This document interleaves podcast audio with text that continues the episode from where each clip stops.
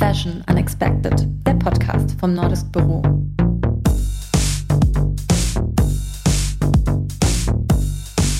Hi zu einer neuen Folge Fashion Unexpected. Ich bin Luise Höpfner und berichte heute ja aus der Heimat. In den letzten Folgen waren wir eher in Berlin unterwegs, haben dort Stimmen aus Medien, Kunst und Mode eingefangen. Heute berichten wir mal aus der Stadt, in der die Frankfurt Fashion Week auch nächstes Jahr stattfinden wird. Ähm, in dieser Folge sind wir mit Tyrone Vincent im Talk, der hier gerade schon super leckeres Frühstück aufgetischt hat.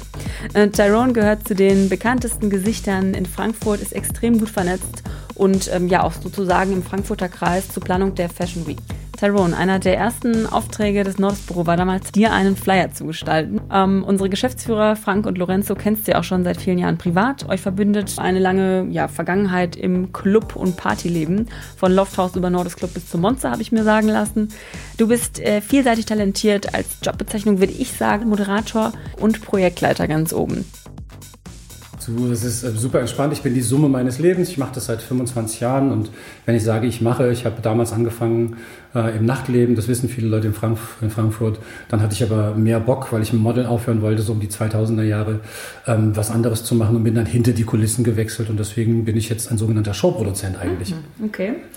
Ähm, du hast dich selber mal beschrieben als äh, stilsicher, souverän und individuell. Was war so dein größter Mode-Fauxpas? Gibt es das bei dir? Das ist immer so ein bisschen unsere Icebreaker-Frage. Also ich bin mir nicht ganz sicher, ob ich mich so beschrieben habe. Ich weiß, dass die, dass die Leute das so wahrnehmen, aber ähm, Fauxpas eigentlich nicht. Also wenn man so viel experimentiert wie ich, dann gibt es so ein paar Male Functions, aber probieren kann man grundsätzlich alles. Ich hatte grüne Haare, rote Haare, Leopardhaare, Röcke, Kleider, ähm, äh, äh, Fetisch. Also ich habe alles durchexerziert. Es gibt ein paar Outfits, die einfach nicht funktionieren, auch bei mir nicht und die lasse ich dann einfach. Du siehst, dafür siehst du heute sehr gediegen aus, muss ich sagen. ich habe heute ein ganz klassisches Unter der Woche Outfit an. Ich, ja, äh, beschreib ja, das mal, damit die ZuhörerInnen das... äh, ganz klassische Hose, ähm, Buntfalte, ein kariertes Hemd und ein, ein sogenannter Polunder. Klingt jetzt spießiger, wie es aussieht. so, dann äh, mal zu deiner Agentur Front Row. Äh, gibt es die noch? Was machst du da genau und ähm, was habt ihr so für Jobs? Ja, also Front Row Agency gibt es noch. Ähm, was viele nicht wissen, der Name geht zurück auf ein Brainstorming mit ähm, Dennis Smith ich wusste nämlich damals nicht, wie ich angefangen habe, um die 2006er, 7er Jahre, wie ich das Baby nennen soll. Und dann haben wir uns im Walden getroffen und haben uns einfach hingesetzt und ja so hier, bei dir, bei den Shows gibt's doch immer eine erste Reihe. Und so sind wir auf den Namen Front Row gekommen. Das Original-Logo war tatsächlich ein Einzelstuhl aus einer Stuhlreihe bei einer Fashion Show. Und so kamst du den Namen. Das wissen viele gar nicht. Also okay. den Namen hat er mir geschenkt und das äh, geht immer noch in seine Richtung. Und äh, was macht ihr genau in der Agentur? Also Show Production oder? Ja, also wir sind tatsächlich wie, ähm, wie viele unserer Kollegen damit ähm, befasst, dass wenn ein Kunde bei uns anrufst. Meistens sind es ähm, Live-Events, ähm, was ja momentan ein bisschen schwieriger ist, aber trotzdem sind wir konzeptionell mit drin, ähm, dass wenn ein Kunde sagt, ich möchte gerne eine, meine Marke emotionalisieren live, ähm, dass wir uns tolle Sachen dazu überlegen. Meistens ist es Lifestyle und Fashion, es kann aber auch Auto sein und zwar auch sehr, sehr viel POS. Mhm. POS. Du sagtest gerade schon, dass es gerade etwas schwierig ist. Wie geht es dir in Zeiten von Corona und deiner deiner Arbeit? Ach, naja, also was, was ähm, spannend ist für jemanden wie mich, der selfmade ist, ich bin Hauptschüler, das wissen viele nicht studiert, und dann eine eigene Firma aufzubauen, die es jetzt seit 20 Jahren gibt. Äh, witzigerweise ist Front das Zeitprodukt. Die Hauptfirma heißt Fra GmbH, was auch bemerkenswert war, weil wir uns den Namen damals ähm, von der IHK freigeben lassen mussten. Die haben nämlich gesagt, wenn sie jemals irgendwas im Transportwesen machen, dürfen sie den Namen nicht nehmen, okay. weil die Nähe zur, zur Fra als Flughafen einfach so gegeben war und so kamen wir zu dem Namen. Ähm, aber im Moment beschäftige ich mich einfach damit, die Firma so ein bisschen neu zu strukturieren, aufzuräumen. Ähm, was ich nicht machen wollte, ist ganz panisch auf diesen Stillstand reagieren, weil ich über meine Erfahrung einfach gemerkt habe, dass manchmal in der Ruhe die Kraft liegt, mhm. wirklich auch Situationen so sein zu lassen, wie sie sind, den Schmerz auszuhalten und dann zu sagen, okay, was, welche Stücke möchte ich wieder aufnehmen und wo will ich weiter erzählen. In dem Prozess bin ich noch drin. Woran arbeitest du gerade zurzeit? Ähm, es gibt verschiedenes. Ich habe ja momentan, was äh, Frankfurter wissen oder nicht wissen, eine ähm, Kollektion auf QVC. Es ist eine, ist eine Schuhkollektion für Frauen, was, äh, was super viel Spaß macht. Es ist ein gemeinsames Projekt, aber produziert wird die Kollektion von QVC und damit bin ich jetzt seit April auf Sendung. Der Vertrag läuft jetzt in der ersten Runde noch also bis ein Jahr. Also ich nehme an, äh, nächstes Jahr 2021 April. Wir haben im April dieses Jahr 2020 angefangen. Das macht eine Menge Freude und es waren bis jetzt auch schon 35 Sendungen und es kommen noch 17 äh, dazu bis Ende des Jahres. Und das, das, das fordert einen wirklich. Der Sender sitzt in Düsseldorf, das heißt auch die Sendung vorbereiten. Ich muss immer drei Stunden vor dem Sender sein. Wir müssen die, die Parts fertig machen, wir müssen die Blue Cards fertig machen. Äh, ich muss äh, Sendebesprechungen machen, das macht man alles eigenverantwortlich ähm, in diesem, in diesem Konzern. Ist ein toller, toller ähm, Arbeitgeber, aber die verlangen von einem tatsächlich, dass man wirklich drin ist. Okay. Was hast du vorher so gemacht? Kannst du noch ein bisschen was zu deiner Vita vielleicht erzählen, für die, die dich noch nicht kennen sollten? ähm, ich war mal Tänzer, damit ging alles los. Das durfte ich aber nicht weitermachen, weil meine Knie einfach wirklich erschöpft sind und auch die Hüfte. Ähm, habe aber tatsächlich ähm, brillant aufgehört. Ähm, ich habe mit dem Tanzen aufgehört mit 18 Jahren mhm. und da war ich schon amtierender ähm, Deutscher Meister, Europameister, Weltmeister für Choreografie. Und das war dann auch das Highlight, damit habe ich aufgehört und dann bin ich ins Modeln gewechselt. Ähm, Kevin Oakes hat mich in der ersten Runde, den viele Frankfurter noch kennen, er müsste mittlerweile äh, um die 70 sein, hat mich damals ausgebildet mit Models International. Die äh, Helga Nill hat das damals geleitet und das waren die Wegbereiter für meine Zeit nach Paris. Kevin hatte damals gesagt, hier, du musst weg von Deutschland. Dann bin ich nach Paris gegangen, hatte zwei richtige Hardcore-Seasons, äh, war ich um die 18, äh, wo ich nicht gearbeitet habe und die Agentur hat mich damals mit durchgeschleppt. Meine Agentur war Men of Karin, die größte Agentur für Männer weltweit damals. Ähm, ich war dann zusammen mit Leuten wie Alex Lundquist, äh, Cameron, der damals Madonna gedatet hat und so Geschichten. Und dann in der dritten Saison hatte ich meinen Durchbruch mit der ersten Show für Sonja Riquiel. Und dann äh, sukzessive kam Gauthier Als Male-Model Als Male, also ich kann ja nichts anderes außer Male-Model. Damals gab es ah, nee, damals gab's Transgendering noch nicht und als Choreograf war ich noch nicht so, dass ich die Zusammenhänge verstanden habe, wie man ähm, sich eine Karriere aufbaut über, über konzeptionelle Zusammenhänge. Dazu braucht man einen anderen Kopf. Den hat man mit 18 noch nicht so sehr. Das stimmt. Und nach dem Model-Business bist du dann in die Show-Production gegangen sozusagen? Ja, das, ähm, das war ein Umweg. Also zwischen Model und Showproduktion. Die Showproduktion ging richtig los. Da war ich bestimmt schon in den 30ern, blieben noch zehn Jahre übrig. Dann habe ich immer nebenher noch ähm, Projekte geleitet. Ich weiß noch damals, wie ich gewechselt bin vom Lofthaus. Das kennen viele ältere Frankfurter noch. Einer der besten Clubs Europa auf Augenhöhe. Man würde heute sagen fast in Frankfurt Lofthaus. In Straße. auf der auf der Hanauer Daher Landstraße. Kennt, kennst du auch Frank und Lorenzo, glaube ich, oder? Daher, das ist richtig. Das waren die Flyer für meine Geburtstagsfeiern. äh, die waren, die waren spektakulär. Ich erinnere mich noch an den ersten mit dem Ruhm, wo die Bildzeitung nach der Party eine halbe Seite über die Party geschrieben hat, weil alle Gäste so unglaublich betrunken waren, weil ich äh, mich im Rezept der Rezeptur verschätzt hatte. Ich hatte so einen jamaikanischen Rumtee gemacht und dann waren alle knocked out für den Rest für zwei Tage. Die besten Partys auf jeden Fall. Das waren die besten Partys. Also zwischen dem, zwischen dem Tanz und dem Modeln kam dann tatsächlich noch Nachtleben. Mhm. Ähm, ich habe erst im Lofthaus angefangen, das habe ich so gemacht bis 2000. Dann hatte ich da keine Lust mehr, weil es wirklich sehr, sehr, sehr intensiv war. Wir waren 45 Leute.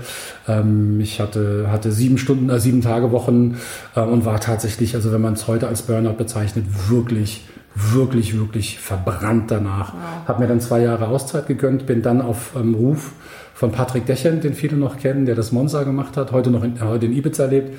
Ähm, habe das Monza dann gemacht zusammen mit dem T, der ist dann auch ausgeschieden und dann ist das Monza umgezogen. Das habe ich dann mit André weitergemacht. Ähm, dann habe ich irgendwann auch keine Lust mehr gehabt. Da ging ich dann so in die 30er und 40er und sagte so, Digga, du musst was anderes machen. Habe dann das Angebot bekommen ähm, von Quasar, eine riesige Agentur, äh, die, die man auch kennt im, im Frankfurter Rhein-Main-Bereich. Äh, die haben damals riesig gearbeitet ähm, für Audi TT, die Markeneinführung zu machen, wie er damals gelauncht wurde. Und das war tatsächlich der Sprung in meine Unabhängigkeit, weil ich so gut bezahlt wurde. Und es war so ein toller Job, dass ich mir dann eine Agentur leisten konnte, eine eigene. Sehr cool. Ja, wir sprachen gerade schon über die Paris Fashion Week. Ähm, wie hat dir die aktuelle Mailand Fashion Week gefallen? Ach du, ich äh, sipp da rein und raus. Das, ähm, das ist, wenn, wenn man so lange dabei ist wie ich, ich weiß, dass viele immer sagen, man soll immer gucken und machen und tun, aber ich muss nicht mehr alles sehen. Das, das klingt erstmal ein bisschen arrogant, aber ich bin super selektiv in den Dingen, mit denen ich mich auseinandersetzen möchte. Und wenn ich ähm, einem, einer Konzeption unterstelle, dass ich sie schon kenne, dann muss ich da nicht reingucken. Man sieht den einen oder anderen Entwurf, dann versteht man die Kollektion, ähm, ob die jetzt von links nach rechts laufen, ob sie vor einer Kamera laufen, vor Publikum, Treppe hoch, Treppe runter, aus Hubschraubern springen oder wie das Philipp Lane gemacht hat, auf einem Kreuzer, auf einem, aus einem, auf, was war das, ein Panzerkreuzer äh, oder ein, ein mächtiges Schiff auf jeden Fall. Das, das nimmt man wahr und man schmunzelt, aber das, also so Dinge habe ich schon gesehen und deswegen ist es manchmal zu spannend, was steckt eigentlich in der Kollektion drin. Mhm. Da sind viele Wiederholungen drin. Also ich suche wirklich wirklich die Sachen, die, ähm, die mich neugierig machen. Da gibt es nicht so viele im Moment. Mhm. Was, ist, was macht dich neugierig zum Beispiel? Ähm, Im Moment mag ich, die, mag ich die Ansätze in der Kommunikation und in der, in der Konzeption von Virgil Abloh. Ähm, falls man den nicht kennt, klar, macht Off-White, aber ist auch so ein Creative Mind und der hat sich gerade auf die Fahnen geschrieben, so ein, so ein schwarzes Entertainment Network System zu gründen aus kreativen Köpfen, was super spannend ist. Da habe ich eine Anfrage bekommen vor drei Wochen und befasse mich noch mit dem Thema, aber da muss ich auch immer gucken, was drinsteckt, ähm, weil ich immer, weil ich immer neugierig bin, was, was bringt jeder an den Tisch. Mhm. Nochmal zur äh, Mailand Fashion Week. Ich habe in der FAZ gelesen, dass das Thema klar Diversity oben stand, aber auch vor allem Identität. Also Frauen wieder vermehrt in Hosenanzügen, Männer mit lackierten äh, Nägeln. Wie wichtig ist es in der Mode, aktuelle Themen zu bearbeiten? Ach. Oder gibt die Mode die Themen vielleicht sogar vor? Hm, ich glaube, was mich traurig macht, und deswegen hat die Mode ähm, auch eine Krise. Also die, die, es gibt verschiedene Moden. Es gibt einmal die internationale Mode, äh, da sind wir dann in Paris, in New York, äh, in Tokio, darf man nicht vergessen äh, und natürlich auch ähm, in London und sowas, da passieren andere Dinge wie in der Mode als Industrie. Also es gibt natürlich die, die, ähm, die Pret-à-Porter, also Sachen, die man im Kaufhaus kaufen kann.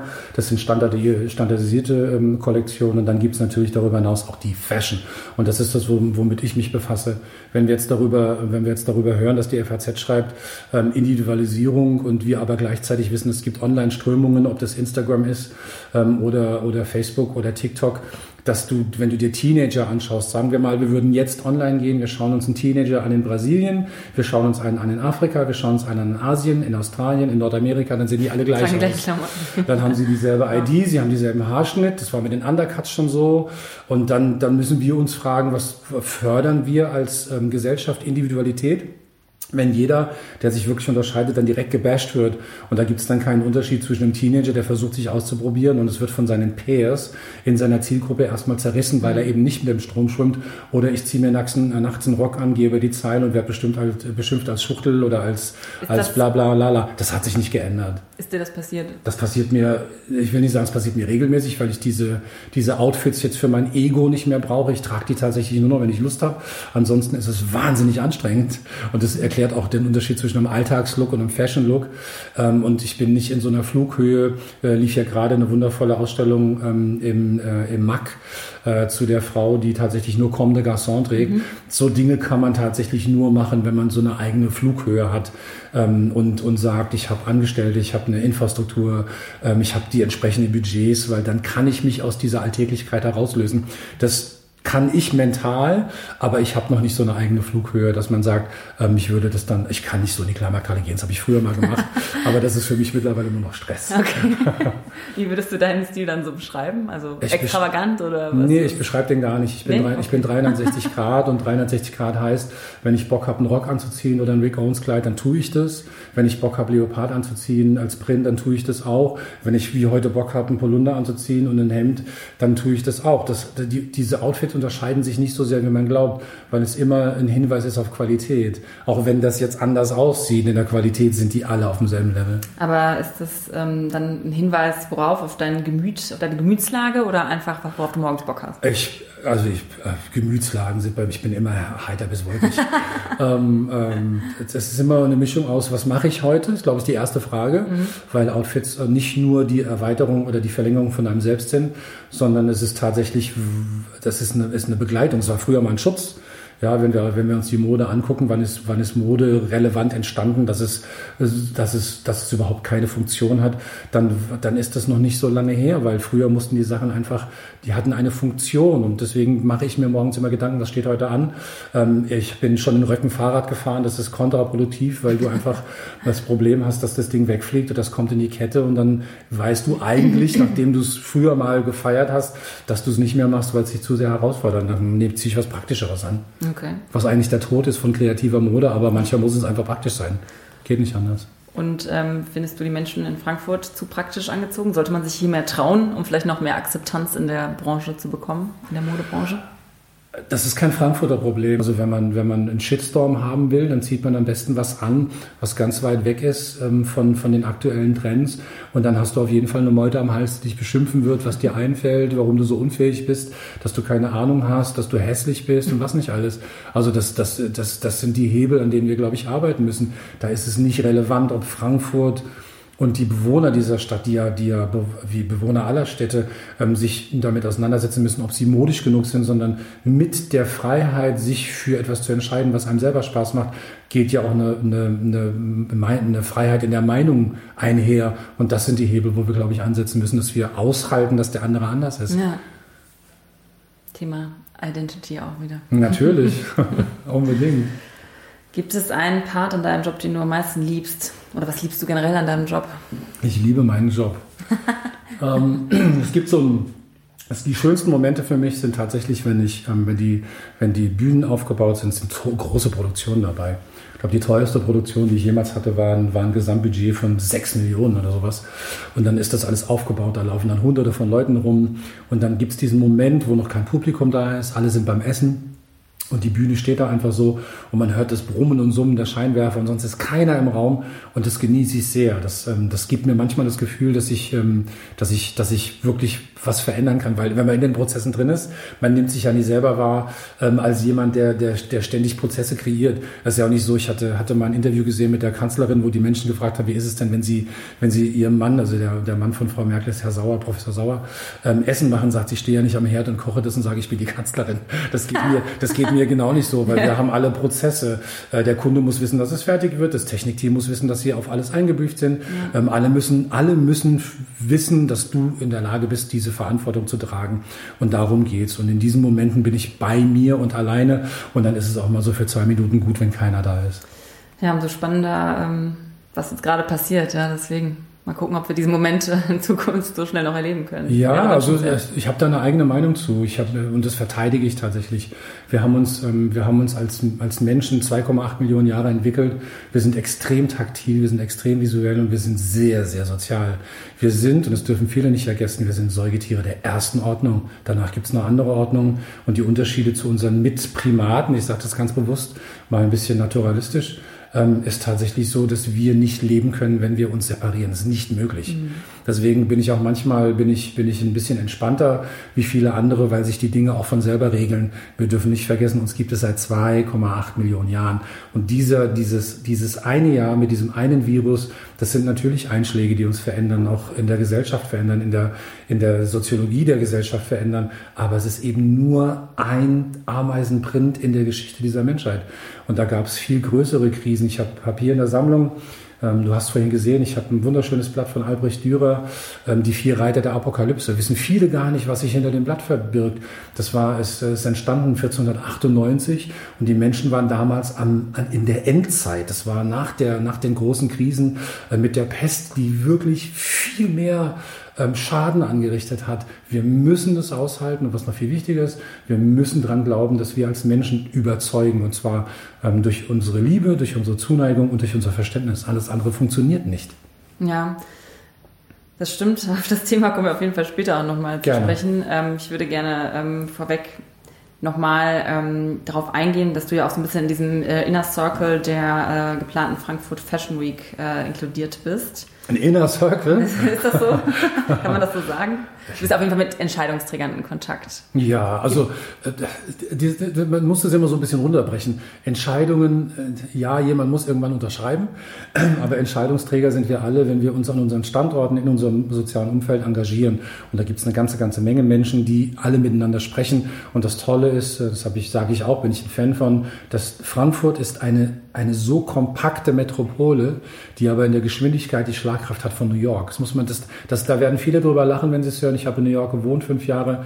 Ich, ich war in New York einfach nur mehr exhausted, aber mehr erreichen kann man in New York nicht. Ich habe gestern zum Beispiel auch einen kleinen Artikel gesehen, die jetzt auch anfangen, sich wieder zu finden und Dinge zu erreichen. Und das, das ist, wenn man das runterbricht, diese großen Städte, auch Tokio. Frankfurt ist ein Segment und wenn ich dieses Segment mit meiner, mit meinem Bewusstsein beherrsche, dann, dann, dann gibt es keinen Unterschied, ob da 40 Millionen Leute wohnen oder 750.000. Mhm. Und das, das macht den Spaß in Frankfurt aus. Die Wege sind kurz, man weiß es relativ schnell und ich behaupte auch wirklich vorsichtig, dass die Menschen sich hier besser benehmen, weil wenn man Scheiße baut, weiß es sofort jeder. Das kann man in New York, wenn man es macht, kann man sich verstecken. Man kann sich auch in Berlin gut verstecken, man kann sich in Istanbul gut verstecken, auch in London, aber in Frankfurt gelingt es nicht. Wenn du hier auf die Kacke haust und es geht nach hinten los, dann weiß es innerhalb von einer Stunde jeder. Und deswegen versucht man es möglichst gut zu handeln. Wir haben ja also mit den Nordes Geschäftsführern, mit dir zusammen, anderen Kreativen und Entscheidungsträgern der Stadt schon mal versucht, das Thema Fashion herzuholen. Jetzt ist es gefühlt soweit. Was erwartest du dir von der Frankfurt Fashion Week nächstes Jahr? Innovation. Also die, die Menschen fragen mich. Die einen sagen hier, was sind, da, was sind deine Ansätze äh, bei den Shows, was sind deine Ansätze für, für, für Kreation. Das interessiert mich alles gar nicht. Ich erwarte von Frankfurt eigentlich tatsächlich, dass es the future of fashion shaped.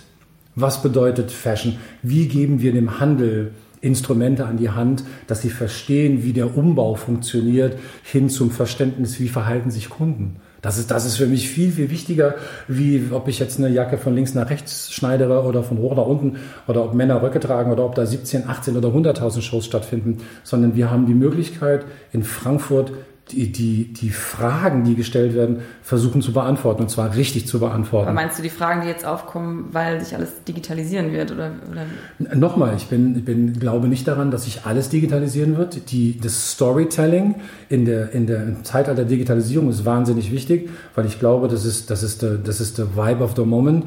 Aber wir dürfen nicht vergessen, wenn heute ein Unternehmen ähm, erfolgreich ist im Bereich Mode oder im Bereich Handel, dann krebsen die immer noch rum. Ähm, von 100% Umsatz sind bestenfalls und bestenfalls 40, wenn es ein Klassenprimus ist, 45% Online-Umsatz, der Rest, die anderen 55 Prozent müssen irgendwo herkommen. Und das ist das, womit wir uns beschäftigen müssen. Es ist sowohl als auch und nicht nur das eine oder das andere. Ich glaube auch nicht, dass Digitalisierung ähm, eine Allzweckwaffe ist, weil viele einfach sehr schlecht im Storytelling sind. Ähm, und deswegen kann ich, ich gucke mir manche Sachen an und muss mit dem Kopf schütteln. Ich habe auch während der, während der Covid-19-Phase äh, März, April, Mai gesehen, wie Leute mit voller Kanne ähm, Digital-Content rausschießen, wo ich gesagt habe, ey, ihr steigert gerade diese, diese eine Milliarde Grenze auf zwei Milliarden. Und dann ist die Frage, ja, alle sagen, wir brauchen relevante Inhalte, aber ein relevanter Inhalt fällt eben halt einfach nicht vom Himmel und ein relevanter Inhalt kostet eben leider auch Geld. Und deswegen war ich einer der wenigen, die während dieser Zeit relativ wenig kommuniziert haben, weil es für mich die Zeit der Kreation war, darüber nachzudenken, was will ich nicht machen, wie die ganzen Menschen, die ich sehe, mhm. und was will ich eigentlich für mich machen, wenn ich wieder so weit bin. Ja. Also wie in äh, New York und London haben sie ja den schönen Begriff äh, Digital rausgebracht, dieser Hybrid zwischen physisch und digital. Das könnte dann sozusagen ein Konzept für Frankfurt und auch für die Zukunft sein. Ah, Finde ich super, aber nochmal, ich sehe es ein bisschen, sehe es mehr basic. Wenn die Frankfurter und wenn Gäste und, ähm, und, und Menschen über eine Fashion Week sprechen, dann wollen sie was live erleben. Ja, es gibt einmal den, es gibt einmal die Händler und die Marken und den mhm. Markt, die sagen, wir brauchen hier Connecte, wir brauchen Austausch, wir brauchen, wir brauchen Lösungen. Und dann gibt es tatsächlich die Spectators, die Menschen, die in der Fashion Week auch super, super spannend machen, ohne die das ganze Ding nicht funktioniert wird, weil sie es kaufen müssen, weil wir die begeistern müssen. Und die erwarten im besten Fall keine Diskussion, sondern eine Show. Eine Show. Eine richtige Show. Und das muss jedem, der an diesem Projekt ähm, mitarbeitet, bewusst sein. Wir können da 100.000 Labels draufschreiben, aber im Endeffekt geht es darum, dass Content generiert wird. Mhm. Und wenn ich, wenn ich Panel Talks habe, wenn ich Konzeptionstalks habe, wo wirklich kluge Menschen sitzen, wo tolle Sachen entstehen können, dann ist das vielleicht nicht so sexy, aber das wird die Achse sein, wie Frankfurt dieses Thema an sich reißen kann. Alles das, was Berlin versäumt hat, alles das, was in Mailand und Paris und in London nicht gemacht wird, kann Frankfurt machen. Frankfurt kann den Lead übernehmen für eine gebündelte Kommunikation zu neuen Ansätzen. Aber Sie müssen auch verstehen, das ganze Thema wird sterben, wenn es nicht sexy wird. Und sexy wird es einfach durch Erlebbarkeit. Und hast du irgendwelche News, irgendwas, was jetzt vielleicht ähm, Menschen da draußen, die uns zuhören, noch nicht wissen zur Frankfurt Fashion Week? Weil ich weiß, wir haben diesen Termin bekommen, danach ist eigentlich nichts mehr passiert. also News gibt es nicht. Diese, dieses Ding ist, ist noch, ein, also gefühlt für uns noch zehn Monate hin. Das ist, ähm, das ist, wie man sieht, mal viel und mal weniger Zeit. Ähm, man darf nicht vergessen, dass bis in diesen zehn Monaten wir einfach noch beschäftigt sind äh, mit dem Neudefinieren von Zusammenhängen vor dem Hintergrund von Corona und Covid-19. Ähm, dann arbeiten eine ganze Menge clevere Leute an Lösungen, wie ähm, das neu zu skalieren ist. Da sind wir keine Ausnahme, wir hören da aufgeregt zu. Aber ähm, wenn man, wenn man, äh, wenn man Formate entwickelt, ist das Wichtigste, dass man, dass man sich über die Budgetierung ähm, Gedanken macht. Da sitzen wir gerade dran. Ähm, wie viele über Sponsorengespräche. Das ist das Erste, was stehen muss, mhm. weil äh, viele Außenstehende nicht wissen, dass diese ganzen Dinge in der Fiskalität einfach einen enormen Vorlauf brauchen ich bin in der Lage, eine große Show zusammenzuhauen innerhalb von zehn Tagen. und deswegen bin ich jetzt noch nicht gestresst. Und zwischen jetzt und dem Sommer liegt ja immer noch die Fashion Week Berlin. Genau. Und da sind wir alle ganz neugierig, ähm, was bleibt davon noch erhalten. Ähm, wir haben alle mitbekommen intern, dass einige Sponsoren schon äh, gesagt haben, sie werden nicht mit dabei sein. Ich habe von Anfang an gesagt, es ist eine völlig unpopuläre Meinung, dass natürlich Berlin behaupten kann und sagen kann, ja, wir sind der Standort der Fashion Week, wir werden es trotzdem machen. Aber das ist genauso wie wenn ich mich irgendwie abends auf den ans, ans äh, auf einen großen Platz stelle, keine Ahnung, ähm, am Louvre und schreie Party und keiner macht mit. Das, das, das ist halt so. Ich brauche Infrastrukturen dazu und das, das haben viele nicht verstanden. Für Endverbraucher und für Menschen, die mit dem, mit dem Segment nichts zu tun haben, ist das nicht relevant. Aber wenn ich weiß, dass eine der Leitmessen abwandert und diese Leitmesse stand für 140.000 Besucher und sie steht für 3.000 Marken, dann kann ich natürlich weitermachen, aber wenn ich dieses Netz nicht habe, dann muss ich mich doch als, als, als Stadt und als Region fragen, was mache ich da eigentlich? Dann ist es eine nicht zielgerichtete Maßnahme und die wird nicht überleben. Das, das unterschreibe ich mit schwarzer Tinte. Und die ist jetzt schon trocken. Das wird nicht funktionieren. Wenn ich etwas installisiere und es wird nicht getragen von einem Netz an anderen Maßnahmen, hat es keine Überlebenschance. Mhm. Das muss Frankfurt auch bewusst sein. Aber du bist dir schon sicher, dass es Shows, wie du sagst, geben wird. ja, ja. Also ich sitze ja auch über Meetings. Ich weiß noch, wie oft Shows totgeredet wurden. Shows sind out. Es gibt keine Leute wollen keine Shows mehr. Das Einzige, was überlebt, sind Shows. Da sitzen immer Menschen, die sich schön anziehen wollen, die Bilder machen wollen, die eine Emotionalität haben wollen. Ähm, wir müssen die Influencer irgendwo parken, wir müssen die Redakteure irgendwo parken. Das ist, das ist für die nicht interessant, wenn sie, wenn sie, und das, das muss jedem, das muss jedem klar sein. Es gibt mehr Zusammenhänge zwischen Mode, Fashion und Kunst, wie uns lieb ist. Es, ein Outfit wirkt nicht, wenn es nicht angezogen ist. Man wird die Idee des Designers nicht verstehen, wenn es, wenn es nicht irgendjemand anzieht. Und da ist es kein Unterschied, ob das jetzt ein Model in einem isolierten Studio anzieht und ich zeige es digital oder ich mache eine digitale Fashion Show. Die Leute wollen den Schweiß, die Blut, die wollen die Tränen, die wollen den Applaus sehen. Das, da, da sterbe ich für. Wenn wir sind noch nicht so weit, dass wir 100 Jahre weiter sind und wir uns als Gesellschaft komplett verändert haben. Weißt du, diese, diese, diese Herangehensweise, es geht bei uns im Leben und das, das, wir, wir sind so hochentwickelt in, in der Abstraktion. Das ist, das, ist die, das ist die große Strategie des Menschen, dass wir herausgefunden haben, wie wir über Ernährung dieses Gehirn füttern können, dass es noch größer wird. Und jetzt scheitern wir daran, zur Kenntnis zu nehmen, egal wie elitär und philosophisch wir daran gehen. Wir brauchen was zu essen, wir brauchen Sex und wir brauchen Schlaf. Und wenn man das weiß, dass das die Grundbedürfnisse sind, dass der Mensch auch noch irgendwo wohnen will, dann wissen wir, dass der Mensch sich auch Unterhaltung wünscht. Und es ist für uns viel, viel spannender ähm, herauszufinden, wie definieren wir denn Unterhaltung? Also ähm, vom Hintergrund der Mode, vom Hintergrund der Kunst, vom Hintergrund der Gesellschaft, dass wir sagen, wenn heute jemand in die Stadt fährt und eigentlich nicht das Bedürfnis hat, etwas zu kaufen, was will er denn dann in der Stadt? Ja, das ist, das ist, das ist für mich die, die, die allerwichtigste Frage. Wir haben mit, äh, mit der Zeile in Frankfurt, das ist einer der ausschlaggebenden Faktoren dieser Stadt, die ja, die ja wirklich erfolgreich ist als Wirtschaftsstadt. Aber mit diesem, mit diesem anderthalb oder zwei Kilometer ähm, Straßen, Straßen Kaufkraft, äh, Kaufkraft muss, müssen wir ja an Konzepte rangehen, wo jedem klar sein muss, das wird eine Menge, Menge Geld kosten. Aber wenn ich darüber nachdenke, wie in zehn Jahren ähm, Konsum funktioniert, dann denke ich doch nicht darüber nach, dass ich mit einer, mit einer, mit einem, mit einer schwierigen S-Bahn, die Verspätung hat, in eine Stadt fahre, dann hoch und runter laufe und dann war's das. Sondern die Aufgabe der Kreativen, die an diesen Tischen sitzen, ist es zu erzählen, wie diese Tage funktionieren. Also was passiert, wenn jemand morgen sich in ein Ballungsgebiet aufmacht, wie Frankfurt es ist, was, wie füllen wir diese zehn Stunden? Und da sind wirklich, da sind Hypothesen gefragt und man muss sich wirklich Gedanken machen, wie wird denn ein, wie wird denn ein, ein Gast dieser Stadt durch diese Stadt geführt? Und der Inhalt dieser, dieser, dieser, dieses Aufenthalts ist Konsum, ist Inspiration und ist wahrscheinlich ein Grundbedürfnis, nämlich Essen und Gesellschaft. Hm. Und dann bin ich gespannt, was da für Antworten kommen. Weil, wie gesagt, nur Filme zu drehen und Geschichten zu erzählen, das, das interessiert überhaupt keinen Menschen. Das ist, das, das ist, für mich schon wieder gestern.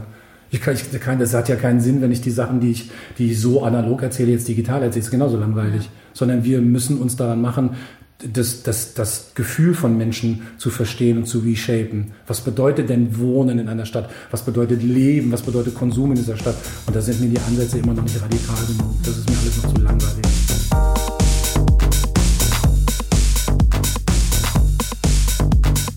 Wirst du bei der Frankfurt Fashion Week auch einen Part übernehmen als Moderator oder als Coach, als Trainer?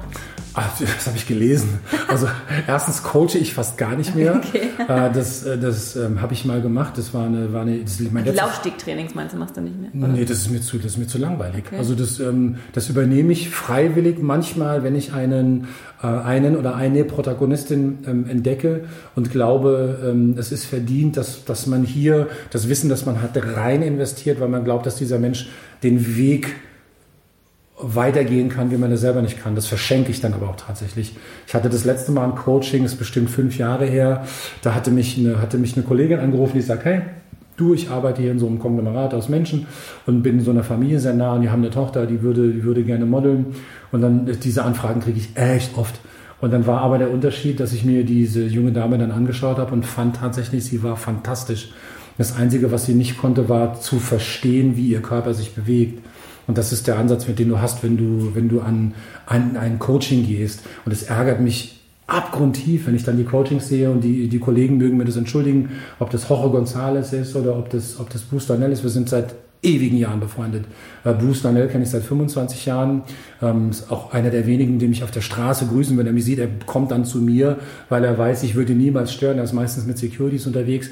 Aber das letzte Mal haben wir uns in Düsseldorf getroffen, habe ich meine Mittagspause gehabt während einer Show und da kam er zu mir, hat sich zu mir auf die Bank gesetzt und wir haben geredet. Dasselbe Thema bei Hoche. Aber was ich nicht machen möchte, äh, und das ist auch der Grund, warum man mich in den Medien so nicht sieht. Ich habe mich privat ausgelebt. Ich will mir keine Fummeln anziehen. Ich will mir keine Stilettos anziehen. Das ist wichtig, dass man das versteht, weil ich ja. einfach glaube, dass meine Autorität was mit Sachlichkeit zu tun hat und nicht mit dem Füttern von Mechaniken. Also diese Entertainment-Mechanik und diese Content-Mechanik ist gnadenlos. Und da, da bin ich noch nicht gewillt und noch nicht so weit, einfach zu sagen, ähm, ich schmeiße das in die Waagschale. Aber um zurückzukommen zu dem, zu dem Mädchen. Ich habe mich dann tatsächlich das erste Mal seit zehn Jahren entschieden, diese junge Frau zu coachen. Äh, sie war damals 16, die Eltern waren mit dabei, hatte dann noch einen Stylisten mit dazu geholt, äh, noch jemand, der für Styling ähm, ähm, verantwortlich ist. Da geht es nicht drum und das ist auch wieder sowas, was mich maßlos nervt.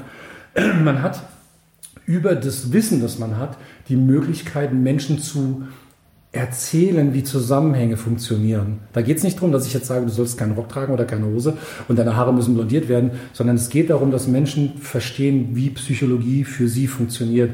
Wir waren mit dem Mädchen fertig. Ich habe mit ihr fast den ganzen Tag gearbeitet. Ähm, war auch unfassbar teuer, weil ich gesagt habe, eigentlich wollte ich es nicht machen. Dann habe ich gesagt, ich mache die Preise so teuer, dass sie Nein sagen. sie haben nicht Nein gesagt und der Erfolg war, dass das Mädchen, obwohl vorher nicht gemodelt hat, innerhalb von einer Fashion Week, ich glaube, 14 Shows gelaufen ist, weil sie so gut war. Sie hat verstanden, wie sie als Mensch funktioniert für sich selber. Und das ist das Geschenk, das man machen kann. Und wie sieht so ein Training dann aus? Also wie kriegst du das, hast du das hinbekommen, sag ich mal?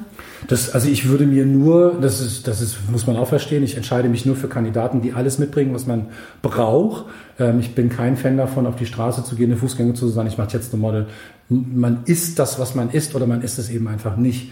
Und wenn, wenn man merkt, dass jemand 98 Prozent von dem erfüllt, wofür er sich versucht zu qualifizieren und ich kann helfen, diese zwei Prozent dazu beizutragen, dann mache ich das sogar umsonst, weil ich einfach glaube, die werden einen Weg erleben. Dann ist, dann ist, es, dann ist es meine Aufgabe, die zu unterstützen bei dem, was sie da tun. Mhm. Auch wenn man sich danach nie wieder sieht. Aber es ist, das ist ein gesellschaftliches Problem. Wir verhindern nicht, wir enablen, wir unterstützen.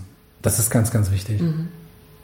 Nochmal zurück ähm, zu deiner Position bei der Fashion Week. Wirst du was übernehmen, ganz konkret? Das weiß ich nicht. Also ja, ich habe mich selber schon gefragt, ob ich, ähm, ob ich produzieren will, aber dann, weißt du, produzieren ist boring, es ist die, es ist die, es ist die safe Nummer, weil ich einfach, es ist Überzeugung. Ich habe in meinem Leben 2000 Shows produziert.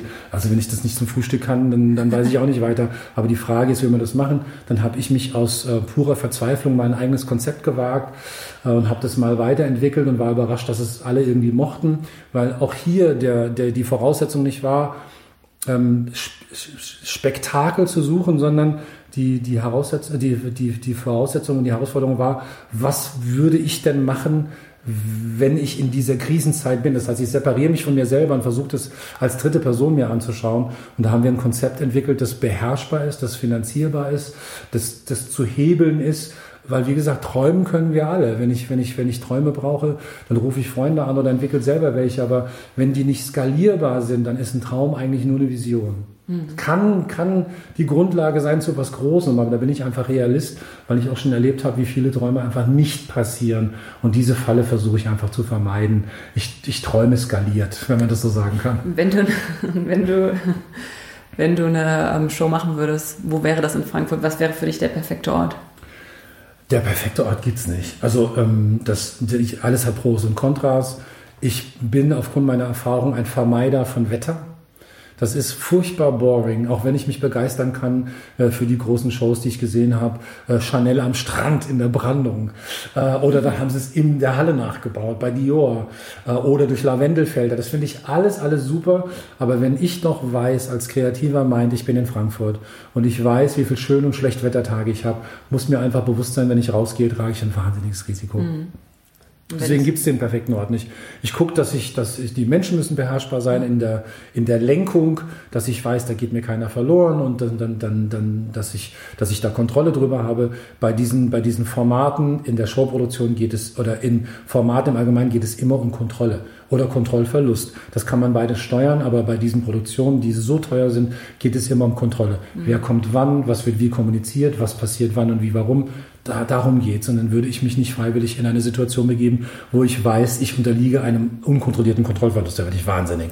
Und kannst du mal für Menschen, die vielleicht jetzt nicht aus dem Showbiz kommen, ähm, so vielleicht so ein bisschen die Eckpunkte sagen, wie, ähm, wie findet sowas statt? Also Tyrone, ich gebe dir den, den Betrag, du machst jetzt eine Show für uns. Was, wie gehst du das an? Wie suchst du dir dein Team? Was sind so die einfach diese Eckpfeiler? Die beste Voraussetzung bei einer großen Produktion ist tatsächlich, dass der Kunde sagt, wir möchten dich, das ist das Vertrauen, was ich sage, ne? der Kunde traut dir zu, dass du die Kontrolle darüber hast, diese Prozesse zu verstehen. Und wenn man weiß, dass die größte Show, die ich produziert habe, war in der, in der, war in der Messe, ähm, es war ein Kunde aus dem Bereich Beauty und Hair, ähm, wir hatten ähm, drei Tage Messeproduktion mit pro Tag 185 Models. Die Shows liefen von 10 bis abends 18 Uhr und das Ganze vorzubereiten. Da hat man 50 Teams, hat Subteams, man muss gucken, dass die alle irgendwie kommen und gehen. Die Teams sind jetzt nicht, dass sie mit der S-Bahn fahren, sondern die eine Hälfte kommt aus Russland, die andere aus Brasilien. Entschuldigung. Und das sind die, das sind die Herausforderungen. Der, der Kunde klopft bei einem an, weil er glaubt, dass man in der Lage ist, dieses Chaos zu beherrschen. Ich sage auch jedem, der glaubt, dass da, dass da eine größere, eine größere Macht am Werke ist, ist es nicht, sondern man kann nur Chaos moderieren. Wenn man besonders gut moderiert, dann hat man besonders wenig Chaos. Wenn man besonders schlecht moderiert, hat man besonders viel Chaos. Und ich bin jemand, der versucht, die Schrauben so zu drehen, dass ich den Leuten, von denen ich glaube, sie brauchen Hilfe, sage, wie sie, in welche Richtung sie marschieren können. Dann sind die wieder allein alleine und ich hole sie später wieder ab. Und dass die Leute, die, ähm, die relativ gut für mich arbeiten, die muss ich nicht stören bei dem, ähm, bei dem, was sie für mich tun, weil ich habe sie geholt, weil sie das können, was sie können. Mhm. Die müssen nur wissen, wo ich in der Befindlichkeit bin und was mir wichtig ist in der Exekution. Und dann laufen diese Dinge für mich und das das, das, das, das gibt mir das Gefühl, dass ich tatsächlich meine Passion gefunden habe. Für mich ist es das leichteste, Shows zu machen, weil ich, das, ich, ich muss darüber nicht nachdenken. Cool. Das passiert einfach. Und für welche Brand hast du die größte Show gemacht? Was war das? Ähm, Vella. Vella, okay. Ja. Okay. Es gab nichts Größeres. Also das, ähm, ich habe für S. Oliver gearbeitet. Das sind, das sind alles, das sind Multimillionen-Budgets. Wenn sie eine, wenn, wenn, wenn man eine Show macht, ähm, äh, und äh, man hat ein Budget von zwei Millionen für eine Show, das ist wahnsinnig. Das kann man sich gar nicht vorstellen. Weißt du, ich, ich gucke auch nicht zurück. Das ist eine, eines meiner großen Mankos. Ich behaupte, dass ich immer nur im Jetzt bin. Die alten Sachen sind super, das sind aber alles alte Kamellen. Man ist immer nur so gut wie seine letzte Show. Und wenn die letzte Show vor zwei Monaten war oder vor Corona, dann war das die letzte Show. Mhm. Know? Und suchst du dir dann mal für die Shows, sag ich mal, ein Thema oder wie definierst du deine Kreativität dann in dem Moment? Ja, Kreativität ist immer so super spannend. Also Kreativität kann ich nur leben, wenn das Prozesse sind, die an mich geknüpft sind. Das heißt also, solange ich mit Kundengeld oder mit einer Kundenbeauftragung zu tun habe, spielen da so viel Sachen rein, dass diese Prozesse eigentlich gar nicht mehr frei sind. Das muss auch jeder wissen, der sich für diesen, für diesen, für diesen Weg entscheidet. Ähm, es treten ja viele an und ähm, ähm, in diese, in diese Branche reinzugehen. Und wenn man dann so hört, wie, äh, wie Olivier, äh, der für Balmain äh, die, die Kollektion macht, oder Virgil Abloh arbeiten, die haben so eine hohe Flughöhe, dass sie eine Armee haben von Leuten, die ihnen alles zutragen. Aber wenn ich für einen Kunden arbeite und ich weiß, der gibt mir ein Budget von 5 Millionen, ist schon geklärt, wie diese, wie diese Aktivierung nennen wir sowas, also dieses Event ähm, auf die Marke einzahlt. Ähm, da sind so viele Parameter schon festgelegt, wo ich überhaupt gar nichts verändern kann, sondern ich kann mir eigentlich nur das nehmen, was der Kunde zu mir bringt und kann es versuchen, in eine besonders attraktive Version zu übersetzen, die er so in der Form vielleicht gar nicht ähm, in der Lage war zu entwickeln. Aber man hat eher mehr Regulatorien Vorgaben, ja. und Vorgaben, wie das man freie Hand hat. Und ähm, das, wenn man seinen Frieden damit macht, ja, ich sitze heute auch teilweise in Meetings und spare mir Kommentare, weil ich weiß, bis das Ding durch 14 Abteilungen durchgepaukt ist, ja. ähm, muss ich diese Umwege nicht gehen. Wenn ich, wenn ich weiß, was ich glaube, was für den Kunden gut ist, dann, dann definiere ich das für mich, dann sage ich einen Satz, dann sagt der Kunde, super, das können wir so machen. Und dann ist in diesen 50.000 Prozent, ist ein Prozent vielleicht, dass ich ähm, das erste Mal, seit der Kunde Shows macht, es gibt Kunden, die machen seit 10 Jahren Shows oder seit 20 Jahren, die buchen mich und auf einmal stellen sie fest, dass ich in, der, in, der, in dem Storytelling einer Show einfach kleine Dinge justiere, ohne dass die ohnmächtig werden. Mhm. Und dann sagen sie, das ist ja eine tolle Idee, warum haben wir das nicht schon früher gemacht? Und dann ist man auf dem richtigen Weg. Und wenn die ganzen Regularien, sag ich mal, weg wären und du wärst frei, was wäre dein Thema? Ach Gott, herrje. ähm, die, die Sachen wären wahnsinnig experimentell. Also da würde ich auch die Hälfte der Leute verlieren, weil ich glaube, Veränderung kommt wirklich nur von völlig neuen Prozessen. Daher, ich habe natürlich, habe ich manchmal Ansätze, wo ich sage, ich würde es gerne machen, aber dazu braucht man echt einen Arsch voll Geld und man darf auch nicht darauf angewiesen sein, dass die, dass die Leute das gut finden. Das ist tödlich. Also dieses Belohnungssystem, in dem wir heute leben, ähm, ob Likes, Likes, Und, und, und, ja. und, und Courtesy und Durchlaufzahlen und Viewingzahlen sind tödlich für kreative Prozesse, weil die wichtigsten Ideen waren immer die unpopulärsten. Ein schöner Abschluss. Danke, Bitte gerne. Not this in the house.